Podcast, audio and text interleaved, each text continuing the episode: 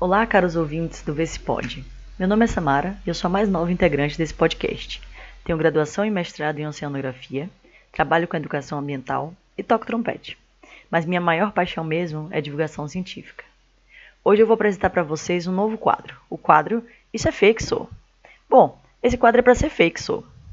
Uai, mas como assim?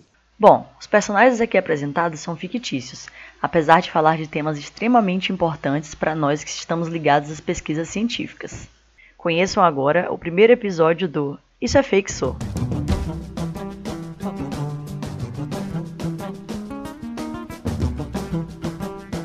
Olá! Boa tarde para vocês tudo! O Júnior chamou a gente aqui para ficarmos responsáveis do quadro Isso é Fake Sou. Mas vou ser sincero, eu só não entendi o porquê do nome desse quadro, viu? Ai, Tistão, sempre tem que explicar tudo para você. É porque nada disso é real. Nada disso é verdade. Mas, mas nada disso é real? Tá. As informações a gente tem a ética de mantermos de forma real. Mas a gente vai falar sobre tudo que é falso, do inglês fake. Ah, certo. E por onde a gente vai começar, já que tudo isso aqui é fixo? Se apresentando, é óbvio. Eu sou a doutora Arroganciência. Sou doutora em ciências e me recuso veementemente em dizer minha idade. Sou professora e pesquisadora da melhor universidade do Brasil. Também sou extremamente ocupada. Não acredito em divulgação científica.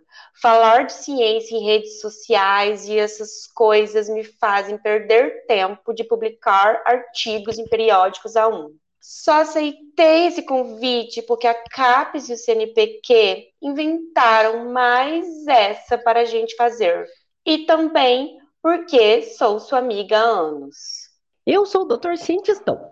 Eu tenho 74 anos e sou doutor em Química. Sou muito curioso e apaixonado pelas mais diferentes ciências. Meu principal objetivo é levar a ciência para os mais diferentes públicos. Se a ciência é tão importante na nossa sociedade, então todos devem ter acesso a ela. Eu tenho certeza que você vai se apaixonar, Rô. É maravilhoso falar de ciência de forma fácil, sabe? Os meus alunos adoram. Tá, tá, tá bom. Vamos direto ao assunto. Hoje a gente veio falar sobre esse tema que fica acompanhando a bela ciência há muito tempo: o negacionismo.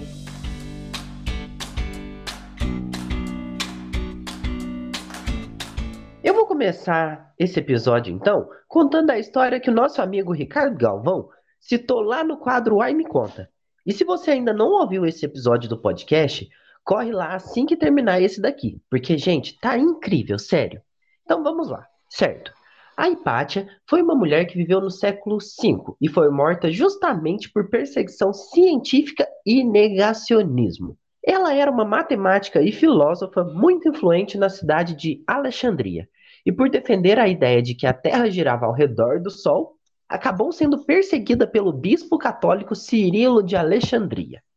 Ela morreu apedrejada por essa ideia, suas anotações e ideias foram queimadas anos depois no incêndio da Biblioteca de Alexandria.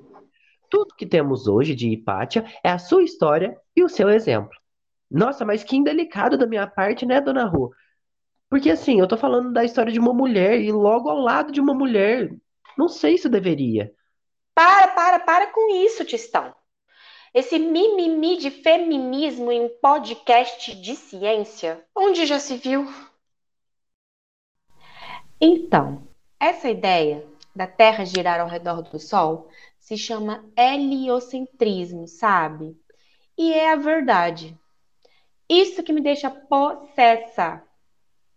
Perseguição por não conseguir aceitar a verdade. Aconteceu a mesma coisa com Galileu mais de mil anos depois de Hipátia. E também por causa do heliocentrismo. Para você ver, Rô, como estamos caminhando lentamente nesse aspecto, viu? Hoje em dia, ainda estamos tendo que afirmar que nosso planeta não é plano, e sim um planeta redondo. Ou, sei lá, uma redondeta. Ai, Tistão, eu não tenho um pingo de paciência, viu? Nenhuma paciência sequer. Onde já se viu um negócio desses? A sombra da Terra na Lua, as observações astronômicas, o horizonte. Ninguém ter conseguido cair da borda da Terra. São tantas as provas de que vivemos em um planeta geóide que não consigo nem discutir.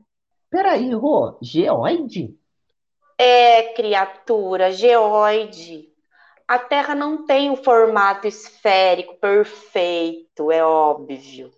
Então foi dado esse nome, geóide. Procura no Google, que hoje eu estou sem tempo de explicar. Certo, certo, tá bom. É, mas assim, o que você acha que é o dever dos cientistas numa situação como essa, hein?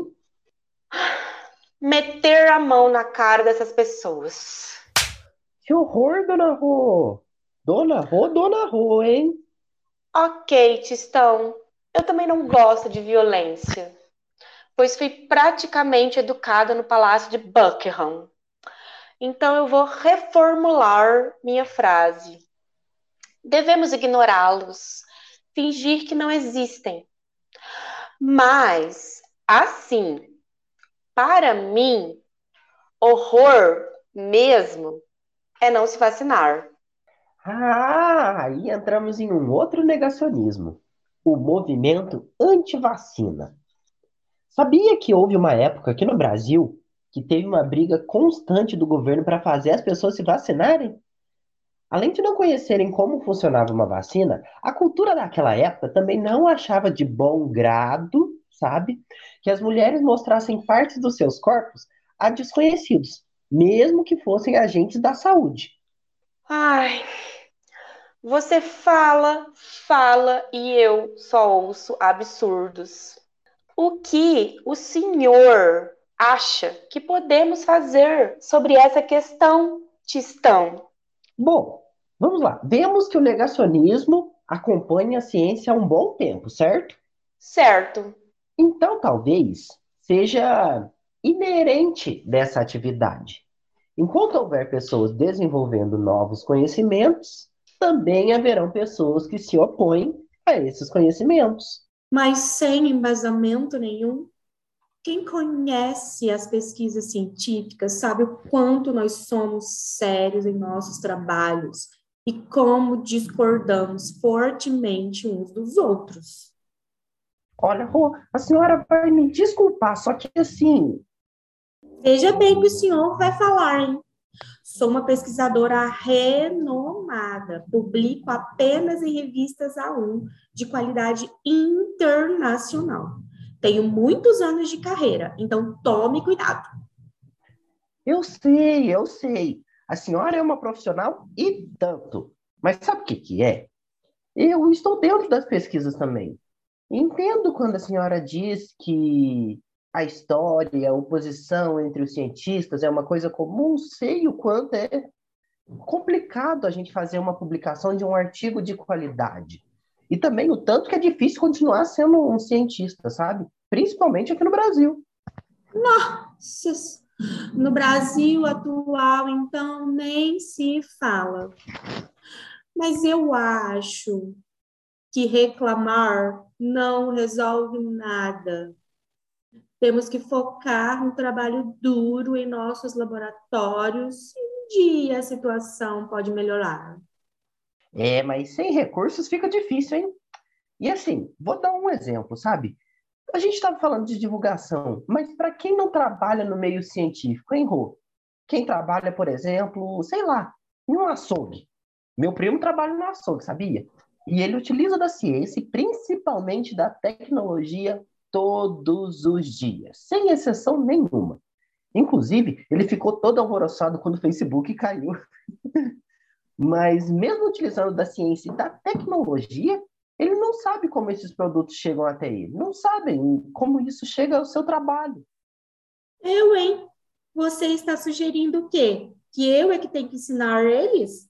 Cabe a esse povo buscar informação de qualidade. Uai, mas também cabe a nós gerarmos informação de qualidade, não é? Acessível, contextualizada, para que as pessoas possam tirar suas conclusões embasadas e menos achadas, se é que eu posso usar essa palavra, sabe? Ah, Tistão, eu não vejo dessa forma. Os cientistas, nós, somos a elite intelectual de um país.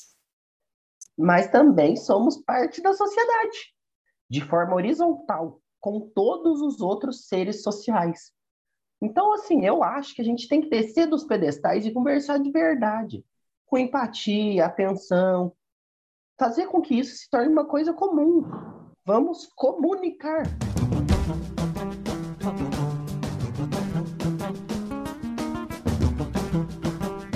Ai, Tistão, eu não sei não. Eu sou uma pessoa tão simples. Para mim, todo negacionismo é achismo. E se algo não tem base científica, para mim não serve. É, Dona Rô, vou te dizer que que bom que esse é apenas nosso primeiro episódio, viu? Porque a gente ainda tem muito o que conversar. Tem muita coisa por aí que é fake, só. Negacionismo? Isso é fake, só. Fake dói. Vou ter que admitir que eu gostei do fake dói. Bom, sem mais delongas, vamos nos despedindo dos nossos ouvintes? O que, que a senhora acha? Um abraço para você que nos ouviu até aqui e até o próximo episódio do Isso é Pixel. Um grande abraço a vocês. Eu sei que eu já ganhei fãs com esse primeiro episódio. Então, um beijo, meus queridos fãs ouvintes. Abraço, beijo. Na pandemia, Rô, acho que você tá negando alguma coisa por aí, hein? Ah, estão. Ah.